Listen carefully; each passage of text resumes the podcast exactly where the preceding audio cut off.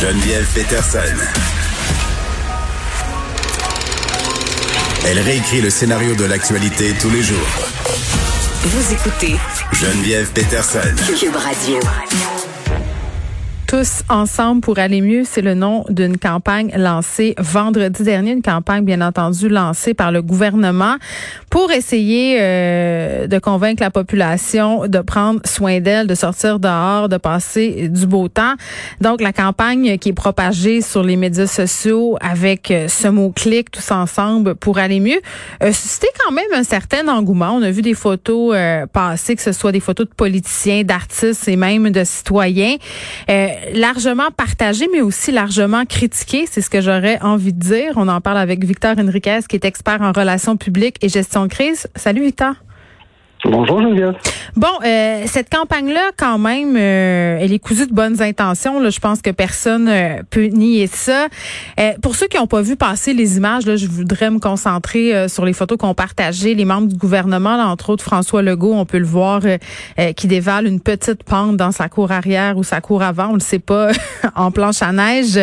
On a Geneviève Guilbeault qui se promène avec sa Jean-François Rogerberge qui joue de la guitare, André Lamontagne qui joue du piano, euh, Monsieur Carman qui danse euh, dans son salon avec sa conjointe. Puis c'est vraiment dans cette idée de stratégie d'identification, c'est-à-dire on est comme tout le monde, c'est fédérateur, faites comme nous, regardez donc euh, comment on va bien.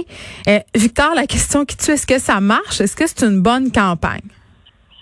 Ben, je pense que tu viens de mettre le doigt sur l'enjeu, c'est l'objectif. Hein? Mention spéciale au pas de danse de Lionel Carman, surtout avec mes origines latines.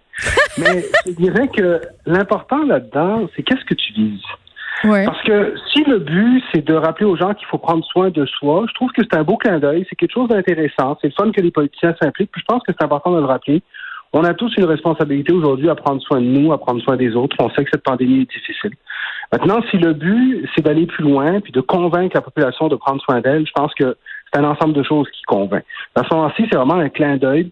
Je donne un exemple, ça vient s'ajouter aux campagnes de publicité sur le je prends soin de moi, où est-ce qu'on a vu le gouvernement du Québec s'impliquer dans la pub également. L'enjeu, c'est peut-être plus pour les gens qui vont pas bien.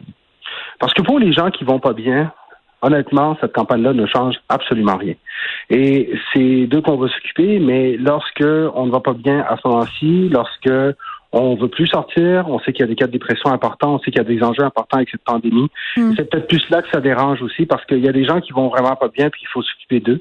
Alors, je pense que c'est plus une question d'objectif, mais ultimement, j'appelle ça du feel good communication. C'est vraiment on veut être proche du monde, on veut montrer ce qu'on fait, on veut de la proximité. Puis les réseaux Ouais. sociaux, ça, ça, ça sert, ça sert à ça aussi. Mais Victor, en même temps, j'ai envie de te demander, est-ce qu'on est si proche euh, des gens euh, que ça quand on se photographie avec son piano à queue de 20 pieds de long? Parce que c'est une arme à double tranchant de se prendre en photo dans sa maison qu'on est un ministre.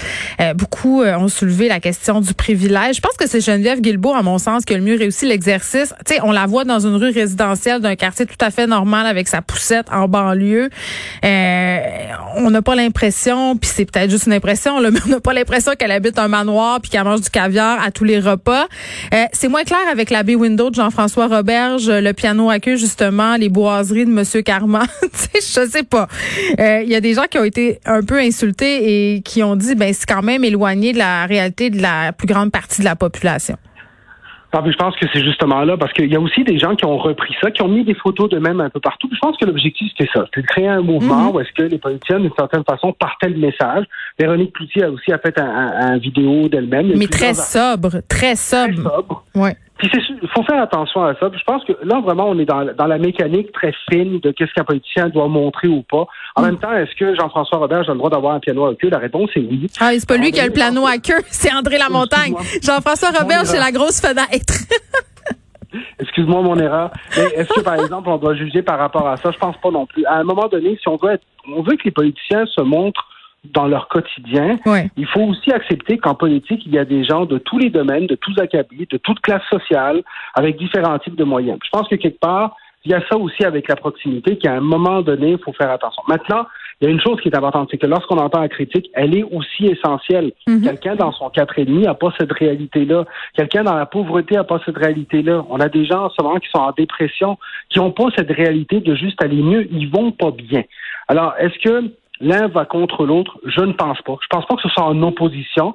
Mais je pense qu'ultimement, le rôle du gouvernement, c'est aussi de s'occuper de ceux qui vont pas bien. Je pense que là-dessus, le gouvernement se doit de continuer à mettre des efforts. Ils en font déjà, Mm. mais ce sera jamais assez. En ce moment, on a des problèmes en protection de la jeunesse, on a des problèmes de pauvreté, on a des problèmes d'isolement. Puis il faut s'en occuper parce que ça aura des conséquences à long terme, ça Mm. aussi. Peut-être même plus que le COVID. Je pense euh, que c'est pas un secret pour personne. euh, Victor, que le premier ministre Legault aime bien la culture, aime bien les vedettes, fait des suggestions de livres, interpelle régulièrement les gens euh, en culture. Vraiment, il veut se montrer près du milieu artistique. Euh, Est-ce que c'est une bonne chose de se montrer un peu trop l'ami des vedettes par exemple dans, dans cette campagne là euh, tous ensemble pour aller mieux? Il a interpellé directement euh, Véronique Cloutier tu donnais l'exemple tantôt elle a été interpellée directement par le premier ministre pour faire sa vidéo c'est une bonne stratégie? Vous savez, les influ... tu sais, Geneviève, les influenceurs, c'est des, c'est des propulseurs de messages. hein. Mhm. C'est des dynamiseurs de messages. Alors, quand le premier ministre interpelle Véronique Cloutier, d'abord, il y a certainement quelqu'un qui a pris le téléphone avant, qui a appelé l'agent de Véronique Cloutier pour qu'il y ait une réponse de l'autre bord, parce qu'un premier ministre qui interpelle quelqu'un mais qui n'a pas de réponse, ça a l'air un petit peu fou. Et M. Legault a cette force de toujours utiliser les bonnes personnes pour passer le message. Je vous rappelle, euh, pendant cette pandémie-là, à un moment donné, il avait Mm. distribué des masques avec les joueurs du Canadien, par exemple, avec Marc Bergevin chez Weber, euh, Daniel, de- David, de, excusez-moi, Jonathan Drouin à l'époque. Alors, oui, il, est conscient du fait qu'il y a des influenceurs au Québec qui permettent de propager un message beaucoup plus rapidement que si c'était juste François Legault. Alors là-dessus, est-ce qu'on peut reprocher à un premier ministre de vouloir passer les messages puis de vouloir s'assurer que ça atteigne le plus de monde possible plus rapidement? Je pense qu'aujourd'hui, ça fait partie de la communication ces influenceurs-là. Maintenant, ce qui est important, M. Legault le fait aussi de différentes façons. Je pense qu'ultimement, c'est un homme qui aime la culture, qui partage ses choix de vivre régulièrement, et il a été élu avec cette image de proximité. Donc, on a ce qu'on a choisi comme société aussi, hein, comme, comme peuple. On a voté pour un premier ministre qui est comme ça, et c'est correct de l'assumer. Euh, dans le cas de M. Legault, je vous, avoue, je vous avoue, Geneviève, que je, je ne trouve pas que ça a l'air fake. Je trouve qu'au contraire, c'est quelque chose qui rentre dans ce qu'il fait depuis le début. Et est-ce que dans cette pandémie, on peut lui reprocher de vouloir multiplier le message? Puis il l'a fait pour beaucoup d'autres choses. Il l'a fait pour le confinement. Il a utilisé les artistes à bon escient régulièrement. Parce qu'ultimement, on sait que ça a un effet. Ça amène les gens à voir plus le message, puis Mm. à le partager plus. Puis tant mieux si ça marche.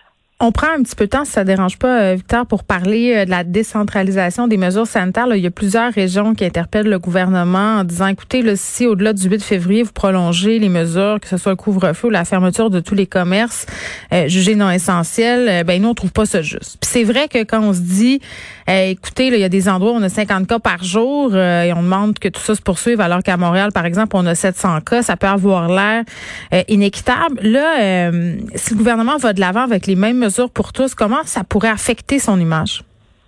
Ben, moi, je m'attends à ce que le couvre-feu, ça s'en aille, ça reste comme ça, puis qu'on ne bouge pas. Parce Ah oui, on va aller en prolongation, ça c'est sûr. On va aller en prolongation, d'après moi, jusqu'à après la semaine de relâche, parce que la semaine de relâche va être critique. Là, la question des régions, il va falloir que le gouvernement change un peu la balise d'évaluation. Puis, on le voit dans le discours gouvernemental, ça a évolué. La, la balise d'évaluation gouvernementale en ce moment, c'est le degré d'hospitalisation, le taux d'occupation des hôpitaux et le taux de délestage. Alors, ultimement, moi, ce que je m'attends, c'est que si ça devient ça la balise, c'est le premier chiffre qu'on doit mettre en valeur. Parce que les gens doivent comprendre pourquoi ils font l'effort. 700 cas à Montréal avec Ouais. Là, on voit les cas descendre, fait qu'on se dit, ah, on est correct, on va être correct, mais c'est pas ça, il faut regarder les hospitalisations. il faut garder le taux d'occupation, puis il faut se rappeler que les gens dans notre système ont besoin d'un break. Peut-être qu'on a même pas, c'est pas à 100% qu'on veut aller, c'est à 60, à 70, à 80%. Ben, c'est pour ça que je trouve la, pardonne-moi, Victor, c'est pour ça que je trouve la nouvelle campagne du gouvernement particulièrement brillante. Là, on voit une infirmière qui va faire face à des exceptions. Euh, par exemple, un, un couple qui a reçu des amis à souper, un couple qui est allé fêter l'anniversaire de son petit-fils. Et vraiment, on met le, le focus sur la travailleuse de la santé qui travaille d'arrache-pied pendant que tout le monde fait des exceptions, tu sais. Ben, exactement, c'est là qu'on doit viser. Mais pour ça, il faut s'assurer aussi que quand le premier ministre se présente devant les gens, ou quand les communiqués sortent de la part du gouvernement, ce soit plus juste des communiqués avec le nombre de cas. Parce que ça, ça baisse, mais le reste baisse pas. Le taux d'occupation des hôpitaux est trop élevé dans certaines régions. Le taux de délestage est trop élevé. Puis ultimement, on a des gens dans le réseau qui ont besoin d'un break, qui ont besoin de vacances. Alors moi, je pense qu'à partir du moment où on le justifie comme ça, est-ce que certaines régions, parce qu'on a créé des balises de zones rouges, oranges et jaunes, est-ce que certaines régions pourraient revenir à, à plus d'activités? Je m'attends à ce qu'à un moment donné, ce soit le cas, à ce qu'on revienne à un déconfinement par région. Mais je pense que pour ça, il faudra penser à fermer les régions pour la semaine de relâche. Pourquoi? Parce qu'ultimement, si à la semaine de relâche, tout le monde se promène d'une région à l'autre, ben, on n'a rien changé finalement. Et c'est là le danger du, du relâchement et du déconfinement. C'est qu'en ce moment, on arrive à avoir des petites victoires, aussi petites soient-elles, elles sont importantes, et un geste peut tout changer. Et c'est là où la semaine de relâche, pour moi, ce serait l'objectif du gouvernement à ce moment-ci. Je m'attends à ce que la semaine prochaine, le gouvernement prolonge le couvre-feu et plusieurs mesures jusqu'au 8 mars, qui est le lundi après la semaine de relâche. Et je pense qu'après ça, on pourra peut-être commencer à avoir un retour à la normale très, très progressif parce que le gouvernement doit être prudent comme il ne l'a jamais été. C'est sa dernière chance. Et peut-être, oui, un jour, on aura d'autres mesures pour permettre un meilleur confinement, mais pour l'instant, c'est l'hospitalisation plutôt d'occupation qui est importante. Très bien, Victorine Riquez, qui est expert en relations publiques et gestion de crise. On se parlait de cette campagne tous ensemble pour aller mieux.